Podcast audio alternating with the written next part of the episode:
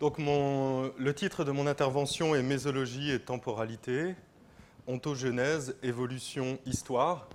Je n'ai aucune image, euh, je suis venu en pur philosophe euh, avec mes notes et avec ma tête. Euh, j'aurais pu en montrer, mais le temps m'était assez court pour y parvenir. C'est la première fois que je parlerai de la question de la temporalité en relation avec la mésologie. Donc mon exposé sera un petit peu dense, parce qu'il nécessitait peut-être bien d'autres interventions pour être raffiné et euh, se résumer peut-être à des formules comme la petite comptine qu'on a vue tout à l'heure.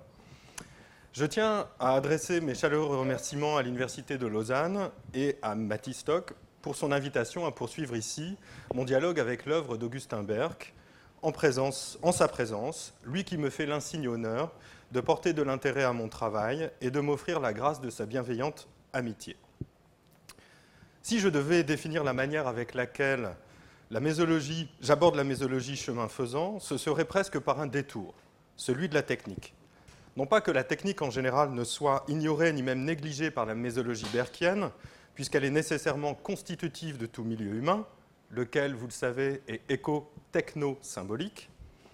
Mais il m'est apparu qu'un détour par la question de la technique, et plus précisément par la voie génétique, relationnelle et non utilitariste que propose cet autre grand philosophe du milieu, à savoir Gilbert Simondon, dont je suis spécialiste, pouvait provoquer la levée d'une aporie dans la critique de la modernité qu'Augustin Berg propose, ou dessiner une bifurcation complémentaire dans l'élan de son dépassement.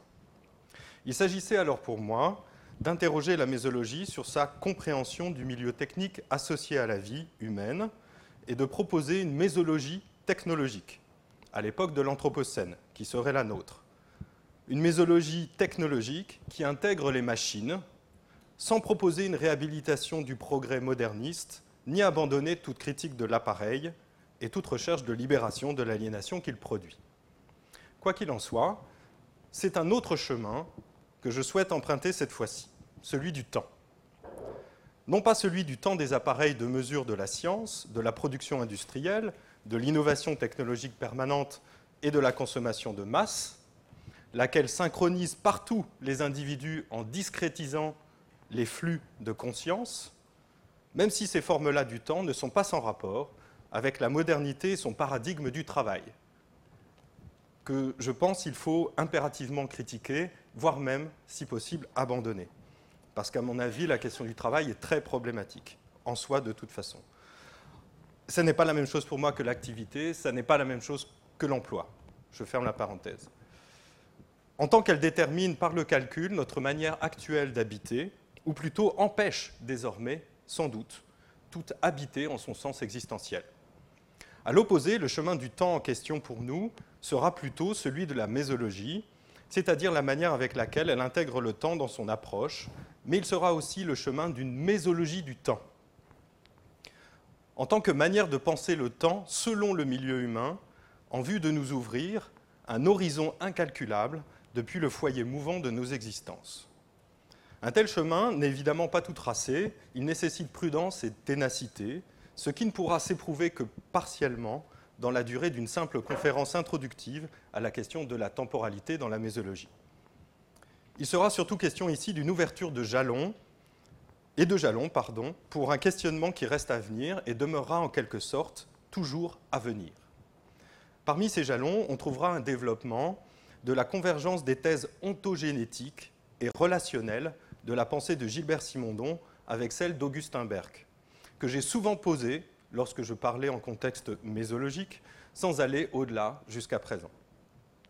Le chemin que je vous invite à ouvrir avec moi sera donc un dialogue à trois voix sur la question du temps, la mienne, voix qui interpelle ici et maintenant Augustin Berck, et celle plus discrète de Gilbert Simondon, tiers absent, témoin silencieux, ou mieux encore, interlocuteur à distance, mais réellement présent et actif dans la proximité saisissante de la pensée vivante, c'est-à-dire celle qui s'éclaire pas à pas, comme le suggère d'ailleurs l'étymologie possible du mot même de présent, du latin praesens, être le sentier qui s'ouvre au-devant de soi.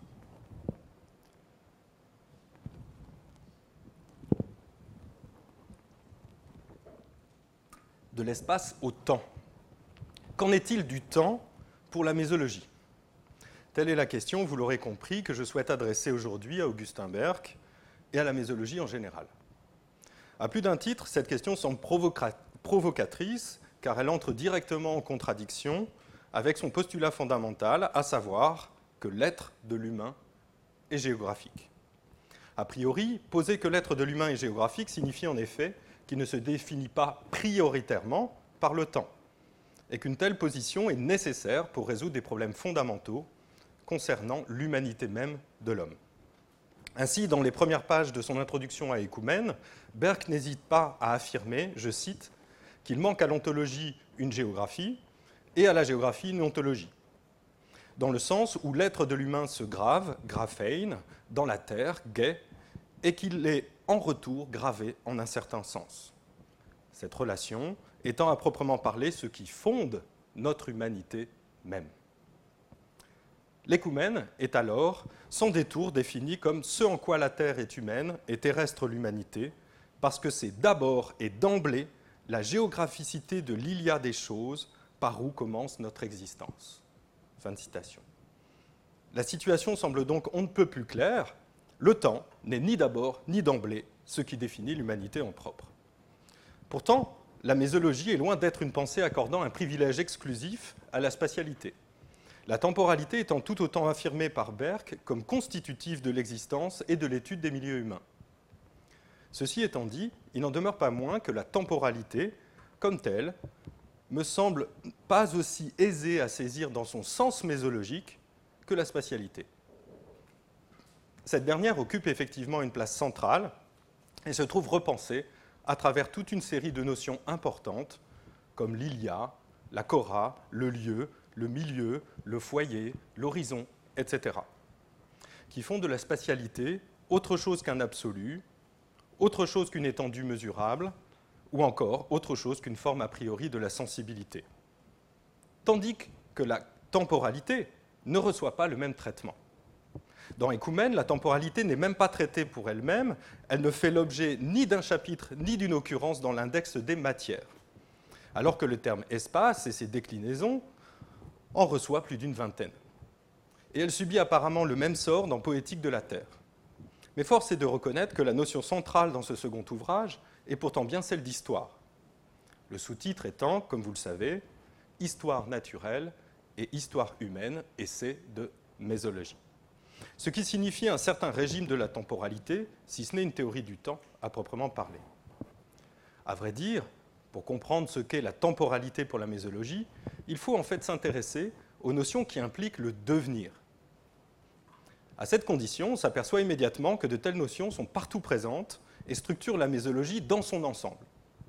Plutôt que de s'attacher au terme de temps, il faut donc revenir sur les rapports entre Cora et Genesis, entre topos et chronos, entre lieu et durée, entre milieu et évolution, entre géographie et histoire, afin d'en dégager la dimension temporelle spécifique et d'en comprendre la dynamique temporalisatrice. Si j'avais une thèse à défendre ici, c'est que non seulement la mésologie euh, n'écarte pas la question du temps, mais la transforme, nous permet de la repenser, et que la dynamique même de l'étude mésologique est temporalisatrice. Tous les actes humains d'ordre mésologique sont temporalisateurs, au niveau individuel et collectif. Comme ça, au moins, je l'aurais dit si jamais j'ai plus le temps. Le triple héritage de Heidegger pour l'ontologie, de Leroy-Gourand pour l'évolution, de Watsuji pour l'histoire, apparaîtra alors comme décisif pour définir le sens de la temporalité pour la mésologie. Et les notions de médiance, de concrescence et de trajection pourront révéler la complémentarité spatio-temporelle essentielle à toute pensée complète du milieu. C'est pourquoi il s'agit précisément de comprendre en quoi la critique radicale du dualisme et du topos occidental moderne, le fameux tome d'Augustin Berck, au fondement de la pensée mésologique, transforme non seulement la question de l'espace, mais aussi la question du temps. Et au-delà de cette transformation, il s'agit de comprendre comment la question de la relation de l'espace et du temps est reprise à nouveau frais d'une manière qui s'avère irréductible à la physique post-newtonienne, au couplage de l'histoire et de la géographie dans les sciences humaines, et enfin au prolongement de la phénoménologie herméneutique en philosophie. Finalement, et plus généralement, mais je n'en aurai sans doute pas le temps aujourd'hui, il s'agirait non seulement de développer une pensée des temporalités médiales, mais de proposer aussi, et surtout, une mésologie de la temporalité ou une mésologie du temps qui puisse redéfinir mésologiquement le temps comme durée vécue à travers un milieu et contribuer ainsi à changer notre manière d'habiter en montrant qu'elle est toujours déjà une manière d'habiter le temps.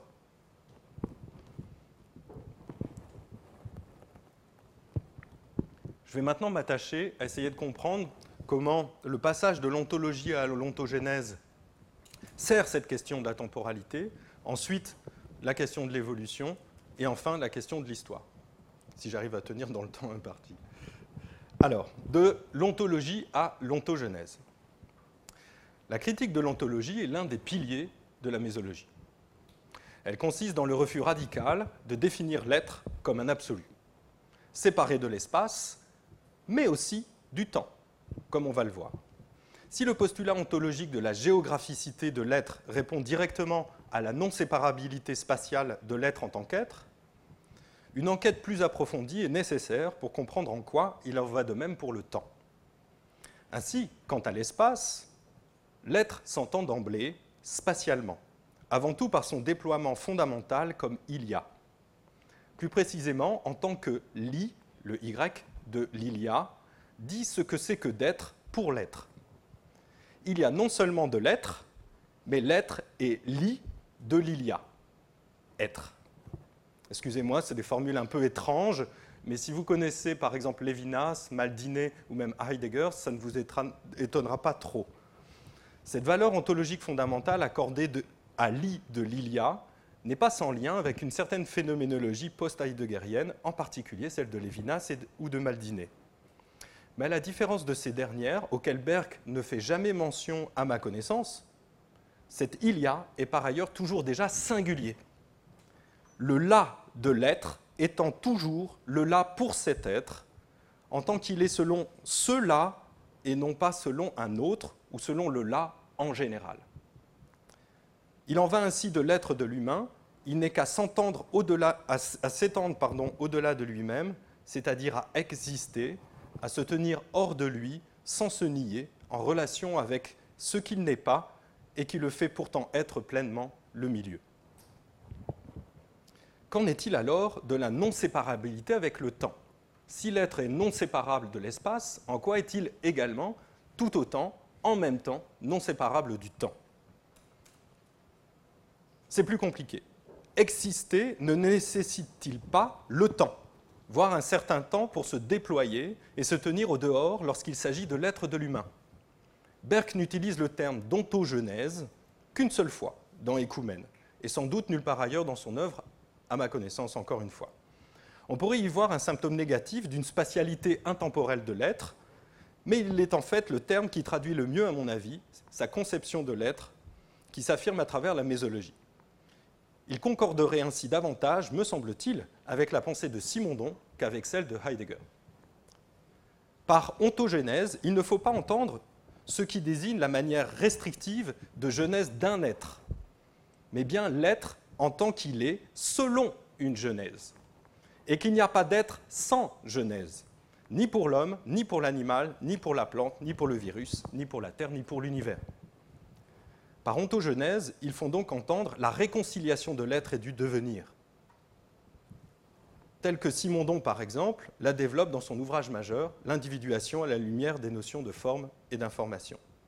C'est-à-dire, et là ça rejoint directement comme une analogie parfaite avec la pensée d'Augustin Berck, le devenir n'est pas extérieur à l'être, il n'est pas un accident ni un cadre pour l'être, l'être en tant qu'être est le devenir, ce qui n'exclut ni phase, ni stase, mais s'oppose à tout substantialisme qui poserait un principe expliquant l'origine et les caractéristiques de l'être, et privilégierait le résultat sur le processus pour fonder la connaissance de tel ou tel être.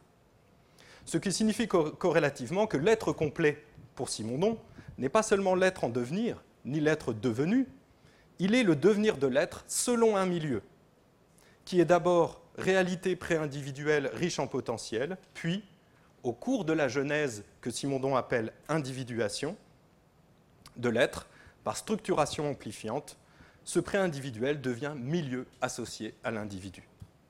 Le devenir de l'être donnant lieu ainsi non pas à un individu défini, mais à un couple, un couple individu-milieu associé. Cette relation étant insécable, dont la réalité est la relation active qui les institue ontologiquement et épistémologiquement. Toute connaissance d'un être est par conséquent la perpétuation de son devenir, la relation active entre deux devenirs, le devenir du sujet et le devenir de l'objet à connaître. Si du côté de Sumondon, la pensée ontogénétique trouve des points d'appui dans la pensée présocratique des Milésiens, et notamment celle de l'Apeiron d'Anaximandre, comme dans la physique quantique contemporaine, de son côté, Berg convoque lui aussi la physique contemporaine. Mais il préfère reprendre le problème de la cora platonicienne pour déployer sa théorie ontogénétique. Je passerai évidemment l'analyse tout à fait euh, pertinente, précise et euh, en critique à celle de Derrida que propose Berck dans Écoumène. Il suffit de s'y rapporter, c'est euh, essentiellement page 29 dans Écoumène. Mais il y a une différence fondamentale entre cette reprise de la Cora platonicienne et comment l'entend Berck. Et c'est là où la question du devenir apparaît et où déjà, dans la pensée du lieu, le temps est d'une certaine manière impliqué. Pour Berck, la Cora est certes le lieu géniteur, c'est-à-dire le lieu au sein duquel et à partir de quoi il y a de l'être. Mais c'est un lieu dynamique qui produit du différent et non pas un lieu qui limite et enferme dans l'identité. La Cora est plus précisément, je cite, l'ouverture par laquelle advienne l'existence des êtres qui vont constituer le monde. Mais tous les êtres emportent la marque et en même temps qu'elle, reliée à eux. Car la Cora est un lieu qui participe de ce qui s'y trouve, elle est à la fois matrice et empreinte. À la différence d'un lien ontologique abstrait avec un principe, qui est au commencement et au commandement traditionnellement, la Cora, réinterprétée par Berck, entretient un lien dynamique et réciproque avec ce qui est venu à l'être. La relation ontogénétique est en cela une relation active, perpétuée, où ni le lieu, ni le devenir, ni l'être n'a de préséance ni de privilège. Une réalité, ça n'est pas une réalité séparée et non participante. Autrement dit, à travers cette analyse et surtout le rôle central accordé à la Cora pour donner sens à la géographicité de l'être, on comprend qu'il y a bien inséparabilité entre l'être et le devenir pour la mésologie. La réinterprétation de la Cora proposée par Berck n'est donc pas seulement une temporalisation de l'espace, mais la révélation d'une temporalité propre de l'espace comme déploiement. Par déploiement, il faut entendre une ouverture donnant lieu temporellement, formant foyer et horizon à mesure que se structure un milieu où ni l'être ni le milieu ne précède la relation qui les institue dynamiquement et réciproquement. L'interprétation berkienne de la Cora est en ce sens non moderne, en même temps qu'elle est non platonicienne. Partant du développement d'une théorie génétique de l'être et de l'affirmation d'un paradigme relationnel à travers l'interprétation de la Cora, Berck, à mon avis, rejoint donc moins Heidegger et son analyse existentielle où la spatialité est englobée dans la temporalité, en tout cas dans Sein Unsight, que Simondon et son ontogénétique relationnelle où le pré-individuel joue un rôle analogue à la Cora dans le déploiement spatio-temporel de l'être en devenir. Quoi qu'il en soit d'une telle question pour nous aujourd'hui, il me faut revenir à la mésologie purement berkienne. Outre la Cora, dont la profondeur temporelle fondamentale est apparue à l'instant, une série d'autres notions cardinales de la mésologie révèlent comment le temps est impliqué dans cette approche de l'être, particulièrement la médiance, la, mouvance et la trajection. On le voit un petit peu partout dans l'ouvrage, un certain nombre de notions sont sans cesse dans l'articulation du temps et de l'espace, de l'actif et du passif. C'est le cas de la mouvance, qui est une relation active et passive aux limites mobiles comme le sont les horizons, aux focalisations changeantes, en évolution constante mais connaissant de brusques variations d'équilibre. Elle est unité entre corésie et topicité. C'est-à-dire que les choses y sont en devenir, dit-il. Jamais figées dans l'identité de leur seul topos, mais toujours engagées dans la dynamique d'un sens. Elles sont pour ainsi dire des devenants choses. Le sens n'est donc pas une manière de fixer la réalité ou la vérité dernière des choses, ce n'est pas un arrêt sur objet, comme le dit Berck, tel que le pratique l'objectivation scientifique, il s'agit au contraire de prolonger le mouvement existentiel des choses, ce qui les humanise en faisant la forme concrète de notre existence. Berck précise à ce propos que le postulat du point de vue écuménal associe l'idée de temps à celle de sens. Le sens, en effet, ne naît pas d'une relation purement spatiale et donc purement arbitraire entre des signes.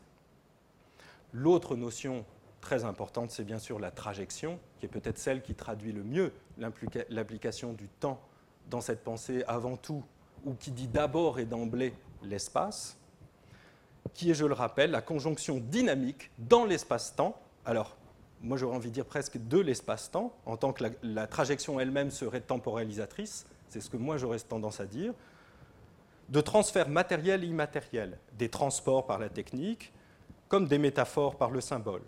Et c'est la convergence de tout cela vers un même foyer qui fait la réalité de la chose, sa concrétude. Plus précisément, la trajection, c'est, je cite, le double processus de projection technique et d'introjection symbolique qu'il développe à partir notamment de Laura Courant. C'est le va-et-vient, la pulsation existentielle qui, animant la médiance, fait que le monde nous importe. La trajection, enfin, et c'est important pour notre question du temps, n'est pas au strict présent pour Berck. En tant que devenir, elle remonte à l'origine et annonce la fin du monde. En l'inscrivant dans la réalité de chaque chose de notre milieu et de facto dans la relation que nous avons avec elle. La trajection, c'est en effet cette, je cite Berck, cette génésis de l'être relatif que nous sommes, dans la contingence de notre Cora, l'histoire de l'écoumène. Comme on le voit mieux désormais, avec la mouvance et la trajection, l'écoumène implique réciproquement le temps et l'espace. Le temps à partir de l'espace, pourrait-on dire, en s'en tenant au postulat géographique insistant sur le d'abord et d'emblée spatial. Mais il serait bien plus juste, à mon avis, de dire que l'espace est le déploiement temporel de l'être selon la relation qu'il institue, sans en être le principe transcendant. En clair, le temps ne vient pas s'écouler dans le lit de l'espace disponible qui l'accueille et le conduit c'est le déploiement de l'être qui est à la fois spatiation et temporalisation. Non pas de ce qui préexiste, mais de ce qui le fait être par ce déploiement. Par le déploiement, l'espace se temporalise et le temps se spatialise. Ni l'espace ni le temps n'étant donné pas plus que le déploiement lui-même. Il serait alors important, quant à l'être de l'humain et donc quant au sens de l'écoumène, de réfléchir au statut de la Terre auquel Berck accorde souvent la qualité de substance, réintroduisant en quelque sorte de l'absolu, là où il n'est censé n'y avoir que genèse et relation.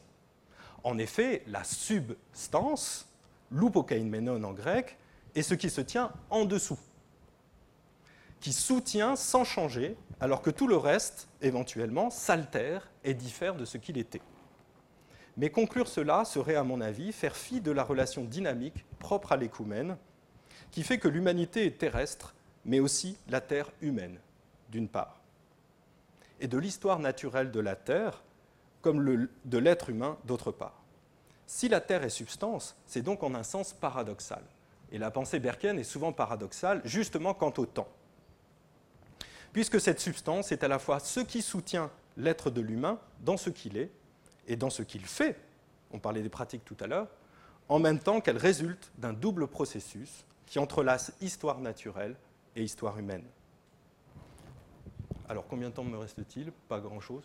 Une minute? Oh là, formidable, j'ai plus de temps du tout. Alors, je vais résumer euh, ce que j'avais à vous dire, et puis je passerai à ma conclusion directement. Quant à l'évolution, ce qui est le plus important de retenir, c'est qu'on y voit un triple devenir. C'est le mot même d'Augustin Berck, ce triple devenir, c'est bien sûr celui de l'hominisation, de l'anthropisation et de l'humanisation qu'il tire de Laura Gourand. Il dit ainsi Ce triple devenir, quoique essentiel du point de vue écominal, n'est pas ce qu'il y a de plus original dans la pensée de Laura Gourand, ni ce en quoi elle contribue le plus directement à fonder l'ontologie de l'écoumène. Ce qui l'intéressera davantage, c'est l'idée d'un corps social qui est secrété au-delà euh, du corps animal. Ce corps social devenant, une fois remis dans le contexte écologique, euh, le, corps médial. Pour ce qui est de l'histoire, ce qui était très intéressant et que j'aurais voulu développer, c'est le rapport entre histoire et sens. Le sens de l'histoire et le devenir histoire du sens. Et pour le dire en, un mot, le problème qui se pose, c'est quel est le rapport entre Genèse et histoire? Comment comprendre où se situe la question du sens? Je vais essayer de ramasser juste mon propos en, en 10 secondes. Euh, pour arriver à ma conclusion, vraiment. Euh, mais alors, qu'est-ce que je peux vous dire dans ce que j'avais à développer? Euh,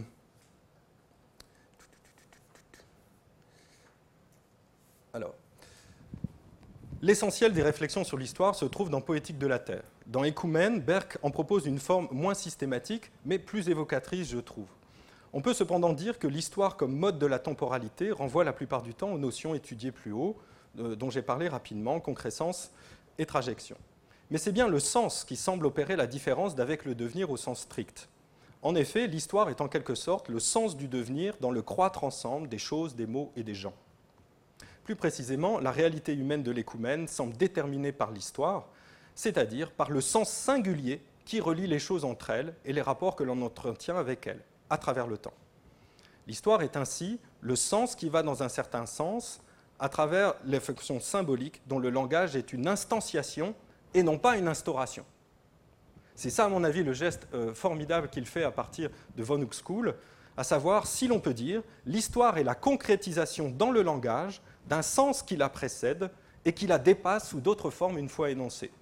L'histoire ne donne donc pas sens à une chaîne trajective à partir de faits matériels identifiés, mais saisit comment le sens émane des choses en émergeant de la préhistoire et plus avant de la nature elle-même. Il s'agit bien de réinscrire le sens dans la trajection elle-même, plutôt que de déterminer la trajection en lui donnant un sens défini, puisque le point de vue écuménal suppose, je cite, que l'on ne peut abstraire le sens de son cadre naturel, qui est la vie, et au-delà de celle-ci, l'univers. En un mot, on est toujours déjà dans le sens, et l'histoire ne peut que s'y inscrire, sans quoi elle ne serait qu'un arrêt sur objet, posant un sens surplombant et abstrait. J'en viens à ma conclusion, comme promis. Ce que j'aurais voulu développer dans ma conclusion était finalement une question assez difficile. Comment déterminer ce que serait euh, une mésologie du temps Sur quel fondement? Il y aurait les fondements des rythmes euh, physiques, les fondements des rythmes biologiques, euh, les fondements des rythmes psychosociaux ou techno-symboliques, que l'on retrouve à la fois dans les rituels, les habitudes, mais aussi, bien sûr, dans le cadre dans lequel nous vivons désormais, savoir celui du règne du temps calculé. Et c'est là où peut-être la mésologie peut avoir une dimension non seulement éthique, mais politique. Et je vous dis donc les, derniers mots euh, de ma conclusion. Ce qui nous échoit, je pense aujourd'hui, dans le cadre de l'Anthropocène et du risque fondamental qu'il représente si on s'accorde avec ce terme et les théories qui le sous-tendent, cette méditation profonde du sens de la finitude, selon l'infinité de la médiance, tel qu'en parle Augustin Berg dans Poétique de la Terre, peut constituer une lutte efficace contre le pouvoir mortifère et définitif pour l'écoumène du topos occidental moderne et de son rejeton saturnien, le capitalisme hypermoderne. Fondé sur le temps calculé, l'ordre à la nanoseconde, la cadence mesurée, la journée continue et l'abolition des saisons, il est en effet l'agent d'une désynchronisation avec la nature et d'une synchronisation artificielle et forcée de tous les esprits par les industries de programme, au point que nous sommes désormais totalement désorientés dans un temps vide et circulaire qui nous prive de monde et ravage la planète. Il est urgent que la mésologie nous enseigne aussi comment habiter le temps pour apprendre à vivre enfin à l'échelle de notre Terre. Il est temps, saisissons le Kairos. Voilà.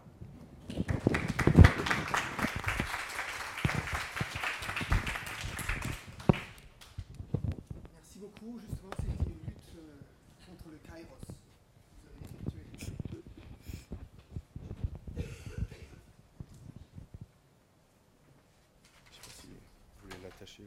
Oui, oui.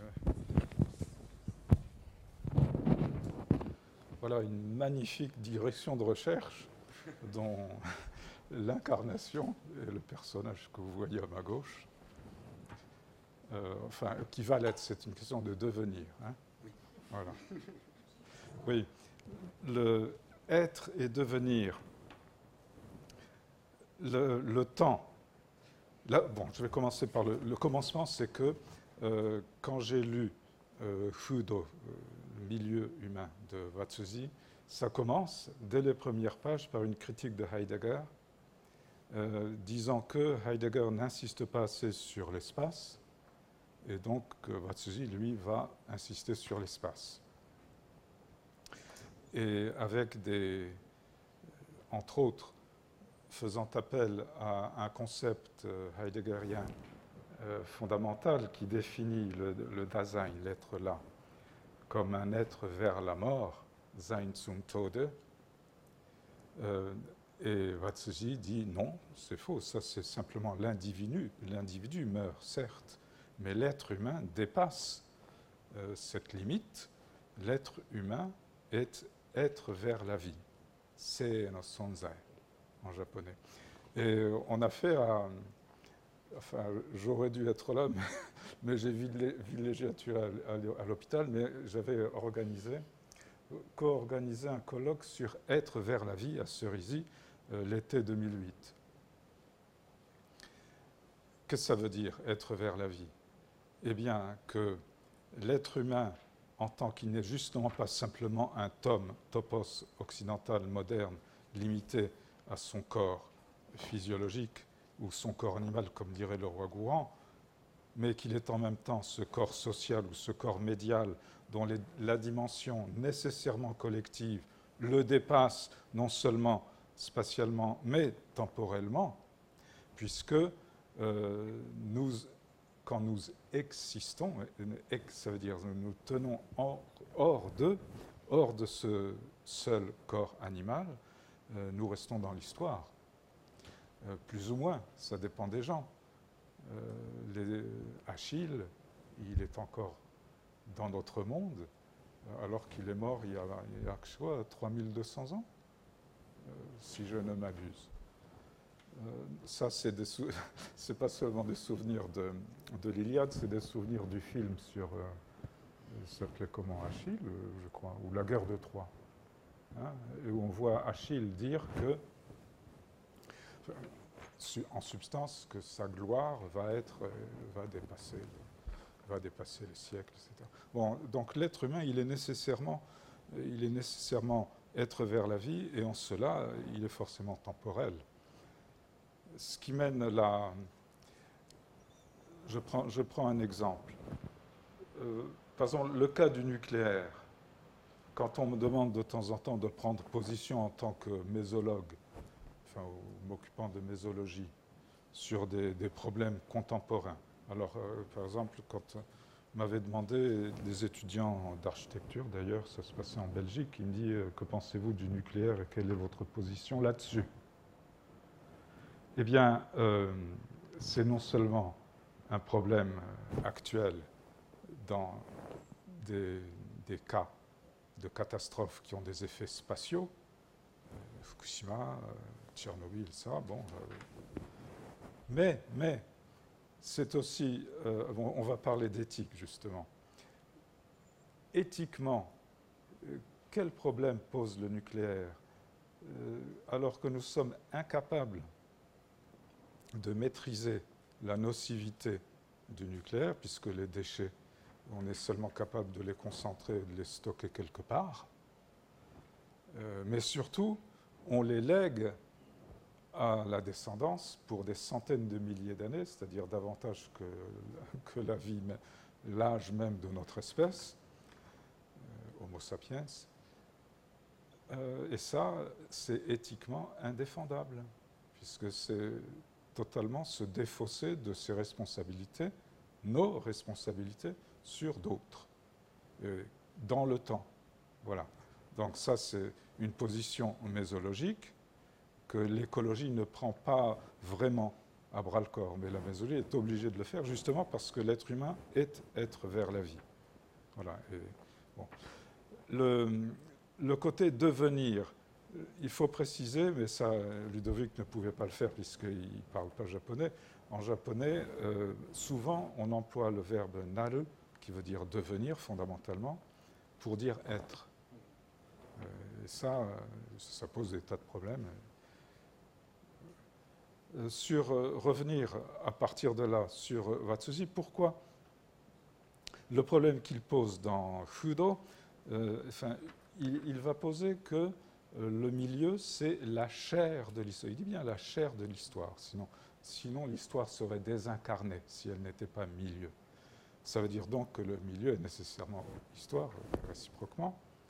Seulement, ça ne dit pas euh, comment l'histoire va donner sens au milieu. Ça, c'est un problème que, que me la lecture de Watsuji me laissait et euh, qui m'a forcé à, à, ajouter à son concept de médiance, enfin traduit par médiance, le concept de trajection comme tu l'as montré, forcément, ça, ça, implique le temps.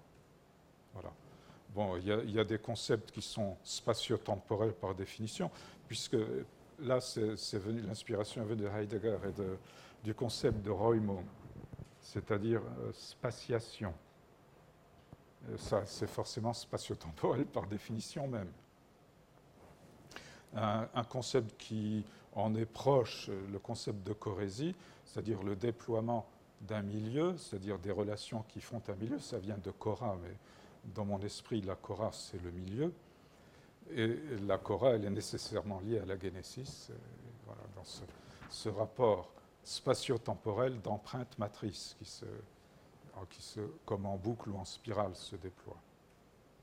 Voilà, euh, je n'insiste pas.